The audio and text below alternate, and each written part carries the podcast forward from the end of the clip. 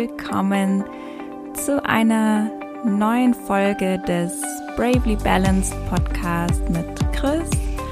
Ich freue mich total, dass ihr wieder mit dabei seid und heute möchte ich über meinen Weg zur Endometriose-Diagnose sprechen.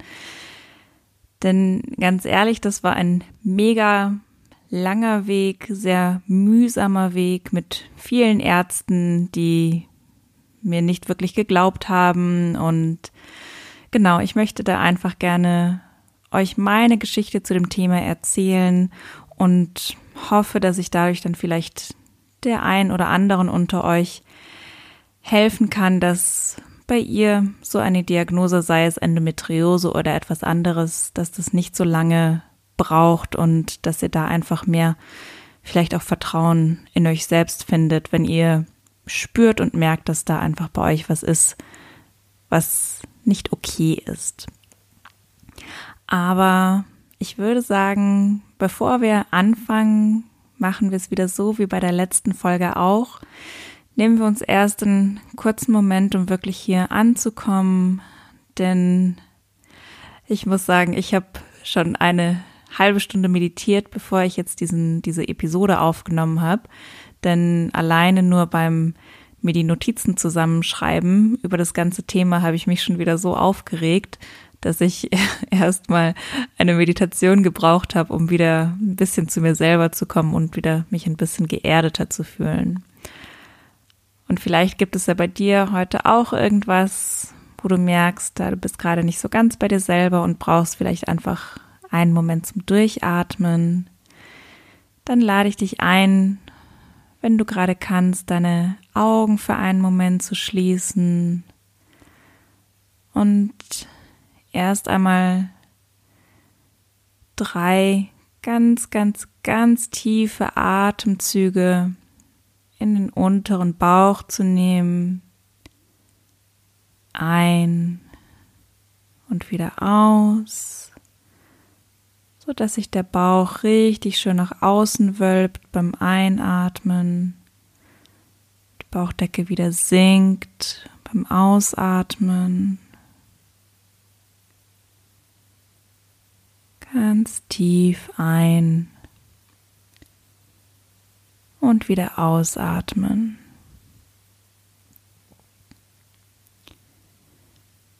Und dann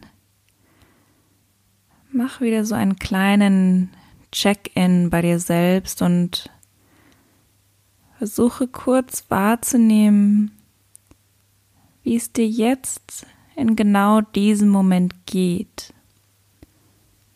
ohne das Ganze zu beurteilen, sondern einfach nur beobachten.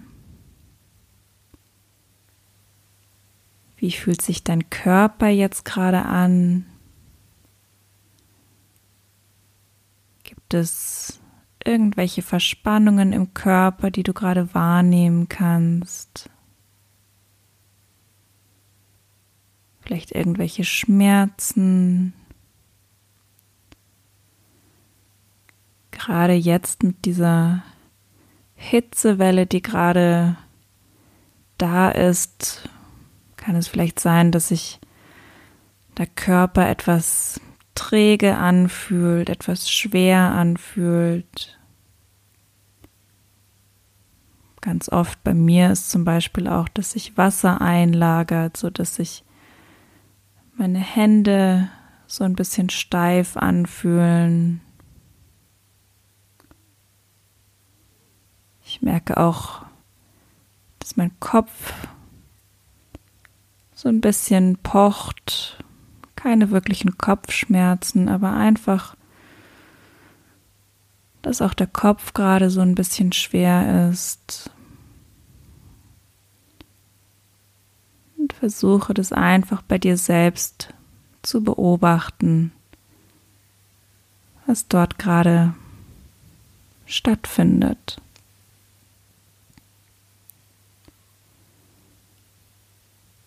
Versuch auch wahrzunehmen, wie es dir gerade emotional geht.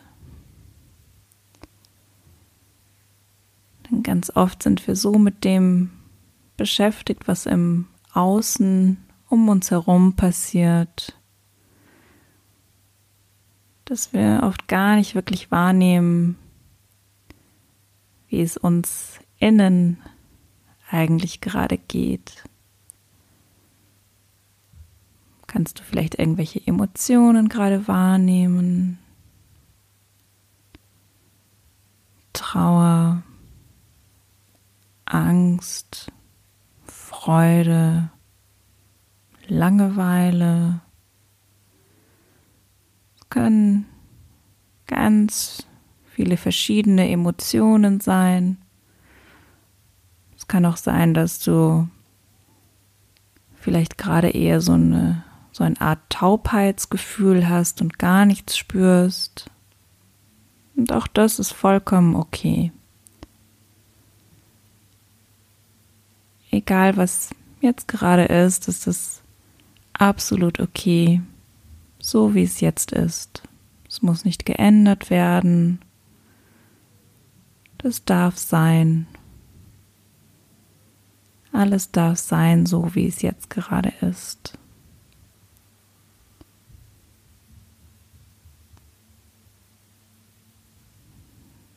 Dann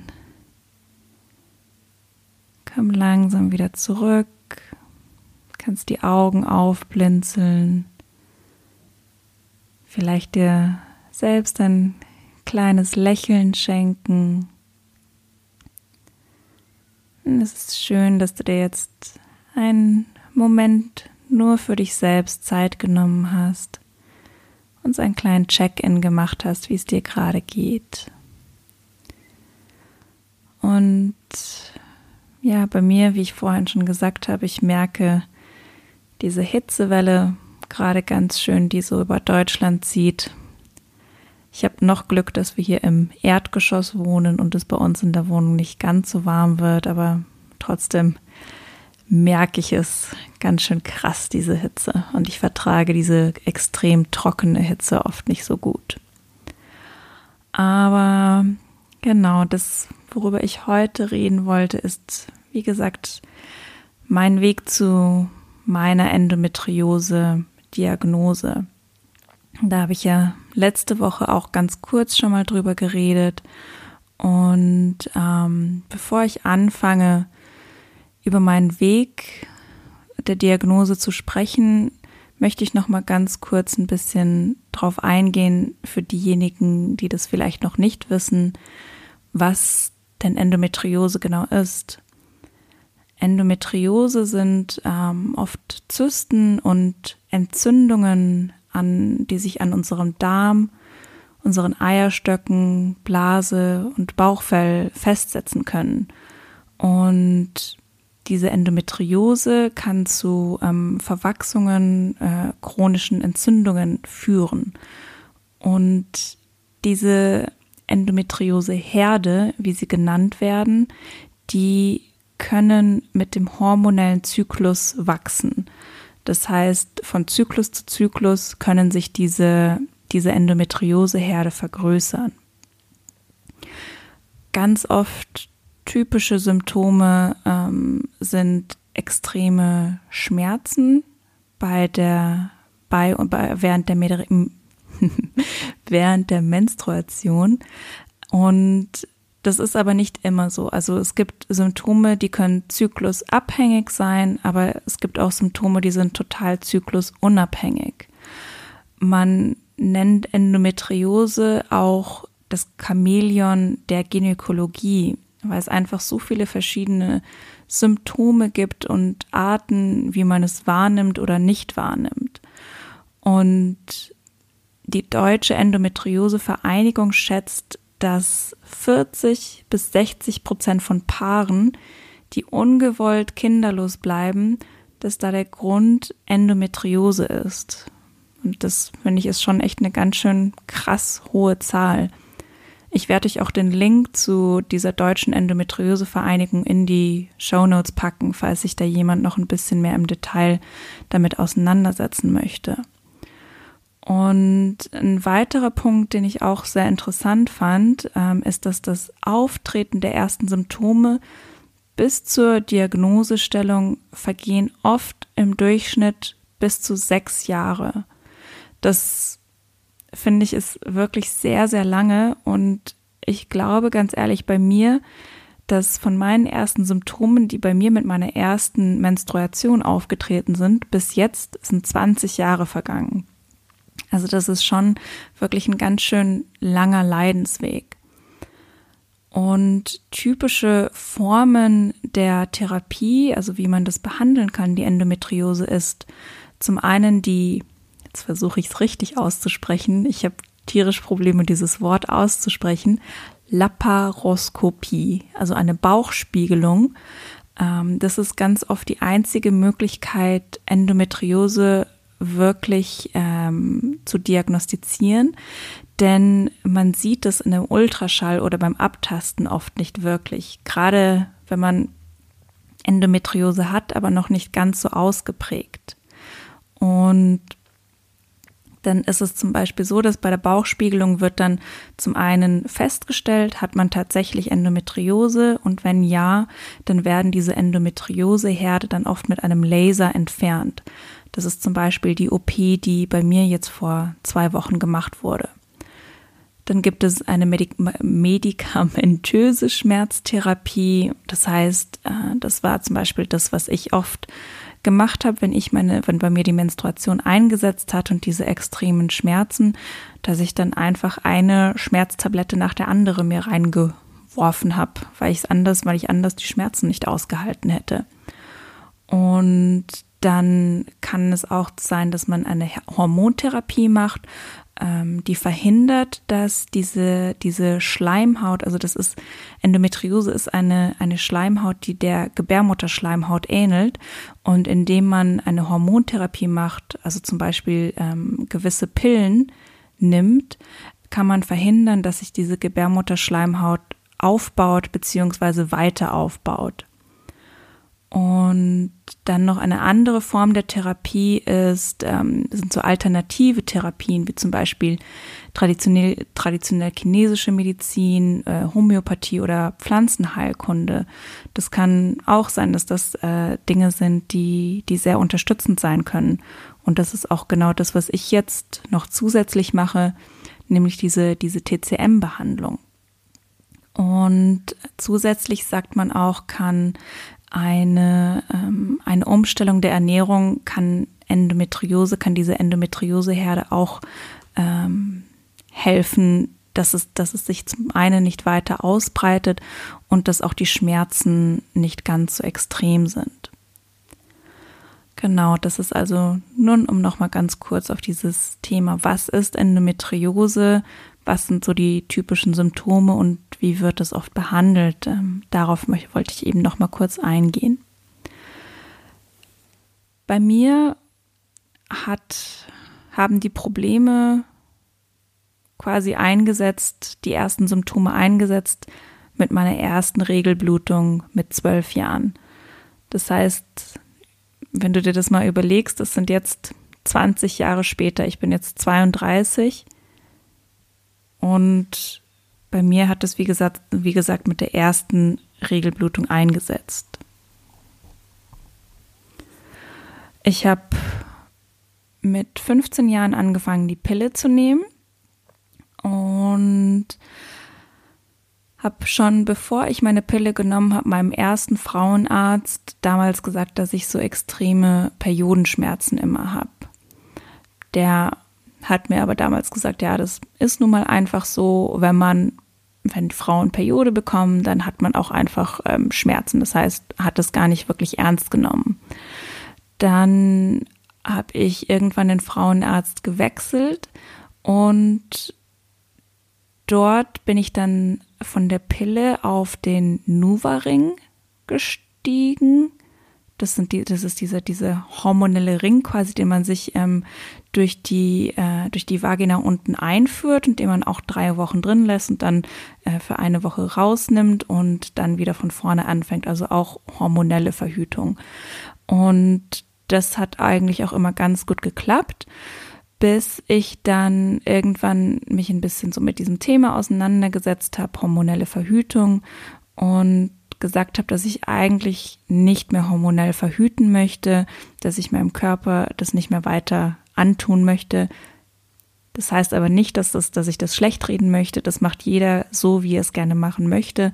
Es war nur, dass ich für mich einen Punkt erreicht hatte mit, ich glaube, das war Anfang 20, wo ich gesagt habe, ich möchte nicht mehr hormonell verhüten. Und dann hat mir dieser Frauenarzt eine Goldspirale eingesetzt. Diese Goldspirale einsetzen war schon absolute Horror. Ich bin beim Einsetzen schwach gefallen, nicht, nicht schwach gefallen, das ist ein luxemburgischer Ausdruck, in Ohnmacht gefallen vor lauter Schmerzen. Und ich habe mir diese Goldspirale einsetzen lassen und bin kurz danach auf die Kapverdischen Inseln, also nach Westafrika gezogen. Und dort hat es dann angefangen, dass ich ganz, ganz, ganz extreme Schmerzen immer hatte mit meiner Menstruation, also so am ersten Tag meiner Menstruation. Wirklich Schmerzen, dass ich teilweise nicht mehr stehen konnte und einfach wirklich gar nichts mehr machen konnte. Ich konnte nur da liegen, ich konnte nicht reden, gar nichts. Das war dann aber meistens nur die ersten paar Stunden kurz bevor die Blutung eingesetzt hat.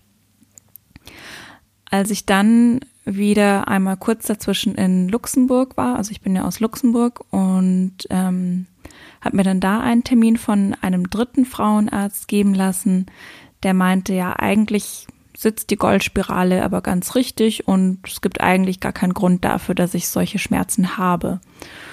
Und ich habe dann aber trotzdem auch einen Monat später, als einfach die Schmerzen weiterhin so schlimm waren, habe ich gesagt, ich möchte mir jetzt diese Spirale gerne entfernen lassen, weil ich dachte, es liegt an der Spirale. Und dann habe ich mir die entfernen lassen und dachte, ah, jetzt super, ist bestimmt alles wieder gut. Und habe dann ähm, gleich danach aber dann wieder angefangen mit diesem Nuvaring, mit dieser hormonellen Verhütung. Und ich glaube einfach dadurch, dass es eine hormonelle Verhütung war, hatte ich dann tatsächlich auch diese Schmerzen nicht mehr.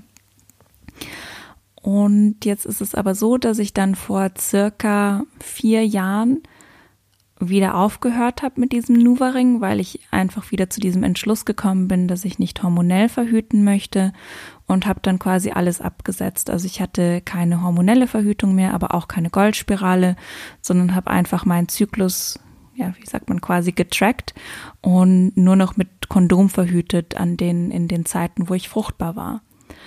Und in den letzten vier Jahren sind diese Periodenschmerzen aber einfach immer schlimmer und immer schlimmer und immer schlimmer geworden.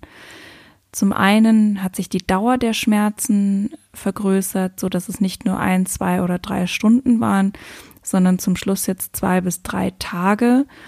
Und zusätzlich kam dann auch dazu die Stärke der Schmerzen, dass es wirklich so war, dass ich, dass mir schlecht geworden ist vor Schmerzen, dass mir schwindlig geworden ist vor Schmerzen, dass auch wenn ich ein Tausender Paracetamol genommen habe, das nichts geholfen hat, dass ich so unheimliche Schmerzen hatte, dass einfach gar nichts mehr ging.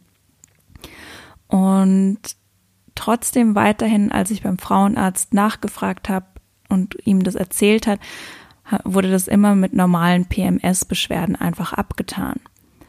Ich habe das auch damals dann schon auf Instagram manchmal geteilt und da hat dann eine Freundin von mir gesagt, kann es denn vielleicht sein, dass du Endometriose hast? Und ich habe mich so ein bisschen eingelesen, was das denn ist und dachte, nee, das ist doch, nee, das kann ich mir fast nicht vorstellen, das habe ich bestimmt nicht. Und denn auch hätte ich das gehabt, also ich habe ja immer wieder diese, diese Schmerzen, habe das immer wieder den Frauenärzten gesagt, das hat der bestimmt irgendwann sonst mal jemand angesprochen. Und dann, als ich nach München gekommen bin, vor jetzt fast zweieinhalb Jahren, war ich dann nochmal bei einer Frauenärztin und habe auch der das nochmal erzählt, dass ich eben diese extremen Periodenschmerzen habe. Und auch sie hat das wieder abgetan und hat gesagt, na, ich glaube nicht, dass es irgendwas anderes ist als normale PMS-Beschwerden und hat mir dann Mönchspfeffer, also sowas, ähm, so ein Kraut quasi empfohlen, was ganz Natürliches und meinte, ich soll das doch erstmal probieren.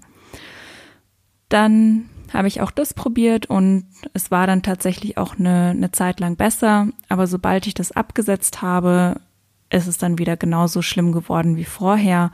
Und ja, quasi Mönchspfeffer soll man auch nicht zu lange nehmen. Deshalb habe ich das dann irgendwann wieder abgesetzt und habe mich dann ein, habe dann gedacht, okay, ich muss mich wohl mit diesen mit diesen Schmerzen abfinden, dass es wohl einfach so bleiben wird. Und dann habe ich vor jetzt, ich glaube im Juni angefangen mit dieser TCM-Behandlung bei dieser traditionell chinesischen äh, Medizinärztin. Und da war einfach mein Glück, dass sie auch die letzten, ich glaube, 20 Jahre Gynäkologin war. Und ich bin zu ihr gegangen wegen meinen Periodenschmerzen und wegen meinen Hautproblemen, die ich habe oder beziehungsweise hatte. Und sie hat mir dann gesagt, sie denkt schon, also sie denkt, dass ich Endometriose habe. Das heißt, nach vier Frauenärzten war das die erste Ärztin, die einmal dieses Wort Endometriose tatsächlich in den Mund genommen hat. Und sie hat mich dann zu einer Frauenärztin geschickt, mit der sie auch früher zusammengearbeitet hat, zu der also wer hier in München ist, der kann ich die Frau Dr. Wiedemann sehr, sehr ans Herz legen. Wenn ihr irgendwelche Beschwerden so habt, ähm, geht zur Do Frau Dr. Wiedemann. Ich habe mir dann bei der Frau Dr. Wiedemann einen Termin geben lassen und war dann dort und habe ihr auch nochmal von meinen Beschwerden erzählt. Und sie hat dann eine ganz, ganz ausführlich, also hat dann ganz ausführlich mich quasi, ja, wie sagt man, abgetastet von innen und hat dann schon gesagt, dass ich, ähm, dass zum Beispiel diese, dieses Band, was, ähm, was man spürt, hin zum Darm, dass das bei mir leicht geschwollen ist, dass das was, dass das ein oft sehr typisch ist bei Patienten mit Endometriose. Und hat dann auch gesagt, dass meine Gebärmutter so eine leicht eher quasi herzförmige Form hat, äh, hat sie dann im Ultraschall gesehen, was auch bei Endometriose-Patienten wohl sehr oft der Fall ist. Und sie hat mir dann empfohlen, dass ich auch nochmal in diese gynäkologische Praxisklinik gehe und es dort nochmal checken lasse. Und wenn die auch ähm, wenn die auch die gleichen äh, die gleiche ja, Diagnose haben, dass ich dann wahrscheinlich diese Laparoskopie machen sollte, diese Bauchspiegelung. Und ich war dann bei dieser gynäkologischen Praxisklinik hier in München. Die haben mir das auch nochmal bestätigt, die haben sich das auch nochmal angeschaut. Und ich habe mir dann ziemlich sofort danach, also ich glaube drei Wochen später, hatte ich dann den Termin für diese Bauchspiegelung. Die muss man machen lassen in quasi der ersten Hälfte des Zykluses, am besten so schnell wie möglich nach der, nach der Blutung. Und habe mir dann, wie gesagt, diesen Termin geben lassen. Drei Wochen später hatte ich dann den Termin, bin dann dorthin gegangen. Das war auch alles total easy. Die Leute waren super nett, ähm, haben haben sich super toll um mich gekümmert. Ich bin da morgens rein, eine halbe Stunde später bin ich da in diesem Bett gelegen, mir wurde der Zugang gelegt und dann nochmal eine halbe Stunde später wurde ich dann in den OP-Raum geführt. Die Anästhesie wurde mir gegeben und dann wurde eben diese Laparoskopie bei mir durchgeführt. Und kurz später war ich dann wieder im Aufwachraum, und habe dann mich ganz langsam von der Anästhesie wieder erholt. Das war alles total easy, total problemlos, ist total schnell gegangen.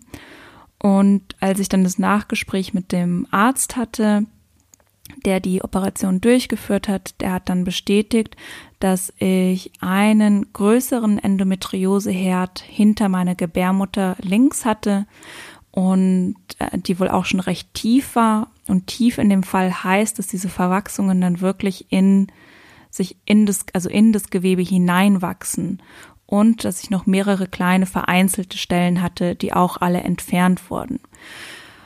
Und als ich das dann gehört habe, habe ich mir dann gedacht, dass das schon echt ganz schön krass ist, denn ich habe einige Freundinnen, bei denen das Ganze weitaus schlimmer war, die Schmerzen teilweise schon zwei Wochen vor der Menstruation haben, beziehungsweise teilweise jeden einzelnen Tag. Und bei denen durch diese Laparoskopie dann, bei denen die Verwachsungen schon so schlimm waren, dass teilweise ein Eierstock oder äh, teilweise Stücke des Darms entfernt werden mussten. Und das finde ich einfach so krass, wenn ich mir das überlege, dass dass es Frauen gibt, bei denen das noch viel, viel schlimmer ist. Und ganz ehrlich, bei mir, meine Schmerzen waren einfach schon so extrem. Und dann denke ich mir, wie ist es denn nur bei, bei anderen, wo ich weiß, die hatten das viel extremer noch als ich. Und ähm, das ist wirklich was, das finde ich so ein bisschen erschreckend. Denn ich hatte wie gesagt, vier Frauenärzte, denen ich immer wieder von diesen Schmerzen erzählt hat und niemand hat es wirklich ernst genommen. Und eine Sache, die ich daraus jetzt wirklich gelernt habe, ist, dass ich nur noch zu Ärzten und Therapeuten gehe, wo ich mich wirklich gehört und wahrgenommen fühle. Ich werde nicht mehr zu Ärzten gehen, die mich nicht wirklich ernst nehmen. Oder wenn ich zu einem gehe, der mich nicht ernst nimmt, werde ich die Behandlung dort nicht fortsetzen. Denn ich wusste instinktiv immer, dass diese Schmerzen, die ich habe, das ist nicht normal. Das ist weitaus mehr als normale Periodenschmerzen. Und deshalb möchte ich das auch dir ans Herz legen. Wenn du merkst, dass da bei dir irgendwas ist, wo du weißt, es ist, fühlt sich für dich einfach nicht normal an, dann vertrau da deinen Instinkt und such dir einen Arzt, such dir zwei, such dir drei Ärzte und lass das abklären, lass das checken. Denn das ist so, so wichtig. Denn ganz ehrlich, wenn ich mir das überlege, ich bin jetzt 32 und möchte vielleicht bald mal Kinder haben und hätte ich jetzt nicht dieses Glück gehabt, dass ich diese eine super tolle Frauenärztin gefunden hätte, die, die sich das angeschaut hätte, wer weiß, ob ich dann überhaupt hätte schwanger werden können. Und was zusätzlich jetzt da noch dazu kommt, ist, dass diese Frauenärztin mir auch gesagt hat, dass sie denkt, dass ich ein Septum in der Gebärmutter habe. Ein Septum ist quasi eine, eine Fehlbildung der Gebärmutter, wo sich eine Trennwand in der Gebärmutter bildet. Auch das ist was, was man nur ähm, in einem Eingriff rausfinden kann, ob, das, ob man das tatsächlich hat. Aber Frauen, die ein Septum haben, also die diese Trennwand in der Gebärmutter haben, das bei denen ist es ganz, ganz oft entweder unmöglich, schwanger zu werden oder sie werden schwanger, aber haben ganz, ganz oft Fehlgeburten. Das heißt, ich habe Endometriose zum einen und zum anderen wurde das dann auch bestätigt bei meiner Bauchspiegelung, dass ich dieses Septum tatsächlich habe. Das heißt, zwei Dinge, die mich potenziell davon abhalten, schwanger werden zu können. Und das finde ich jetzt raus mit 32 und auch meiner Meinung nach nur dadurch, dass ich wirklich Glück hatte, weil ich einfach da jetzt ein gutes Ärzteteam gefunden habe, die mich da gut betreut haben. Aber hätte ich die nicht gefunden und vielleicht hätte ich jetzt, möchte ich, sagen wir, nächstes oder übernächstes Jahr schwanger werden und könnte gar nicht schwanger werden und wüsste nicht, was der Grund dafür ist. Ja, deshalb wollte ich da jetzt einfach nochmal ähm, drauf eingehen und euch da so ein bisschen meine eigene Geschichte erzählen. Und ich hoffe, hoffe, hoffe einfach, dass äh, ihr, also wenn du merkst, dass da irgendwas bei dir ist, was nicht normal ist, dann lass das abklären, lass das abchecken, auch wenn du zu zwei, drei oder vier verschiedenen Ärzten gehen musst. Also ich hoffe, dass es bei dir dann nicht so ist wie bei mir, dass das quasi 20 Jahre lang dauert, bis man rausfindet, was was tatsächlich der Grund ist. Genau, ich möchte dich da einfach nochmal bestärken. Vertrau deinem Bauchgefühl, vertrau deiner Intuition. Wenn du das Gefühl hast, da stimmt was nicht, kannst du dich meistens wirklich darauf verlassen. Und es ist einfach total wichtig, dass wir gute Ärzte finden, gute Therapeuten finden. Ich weiß, dass es für die Ärzte und Therapeuten heutzutage oft nicht ganz so einfach ist. Die haben es auch nicht einfach, aber wie gesagt, ich glaube, es macht einfach Sinn, für mich persönlich auf jeden Fall, sich Therapeuten und Ärzte zu suchen, denen man wirklich, wirklich vertrauen kann und bei denen man sich gut aufgehoben fühlt, die sich in einen hineinfühlen können, die empathisch sind und die einem wirklich zuhören. Das ist so super wichtig, denn ich glaube auch einfach, dass es wichtig ist, dass man nicht nur physisch, also quasi ja, das Physische, dass das gut betreut ist, aber dass auch das Geistige da ganz viel mit reinspielt, dass man dem Arzt vertrauen kann und dass man sich gut aufgehoben fühlt. Ich glaube, auch das ist ganz wichtig für eine Genesung.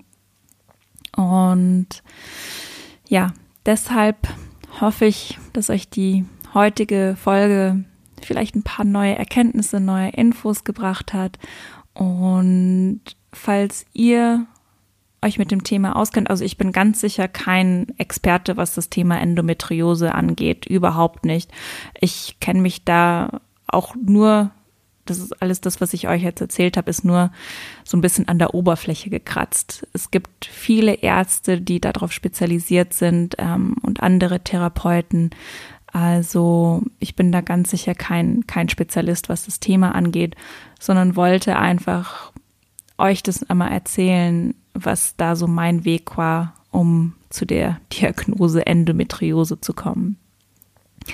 Die zweite OP steht mir jetzt dann auch noch bevor, um eben diese, dieses Septum entfernen zu lassen, diese, diese Trennwand in der Gebärmutter. Die werde ich wahrscheinlich im Oktober machen lassen. Aber das ist eine kleinere OP, denn das wird ähm, eine, das ist eine Gebärmutteroskopie, was quasi vaginal durchgeführt wird. Dafür muss man nicht aufgeschnitten werden. Genau, also das war es meinerseits. Wenn ihr irgendwas habt, was ihr zu dem Thema teilen möchtet, ähm, schreibt mir sehr, sehr gerne auf Instagram eine Nachricht auf chris.oak, O-A-K, oder schreibt mir eine E-Mail. Ähm, ich werde euch auch, wie gesagt, den Link zur deutschen Endometriose, zu dem deutschen Endometrioseverein werde ich in die Show Notes packen. Und falls ihr sonst noch irgendwelche Dinge habt, die ihr gerne teilen möchtet mit mir, tut das sehr gerne. Lasst mir auch sehr gerne eine Bewertung für meinen Podcast ähm, auf Apple Podcasts oder downloadet meine Folgen oder teilt sie mit Freunden oder kommt auch einfach nur nächste Woche wieder und hört euch meine nächste Episode an. Ich freue mich, dass ihr mit dabei wart und dann hoffentlich bis zum nächsten Mal. Ciao!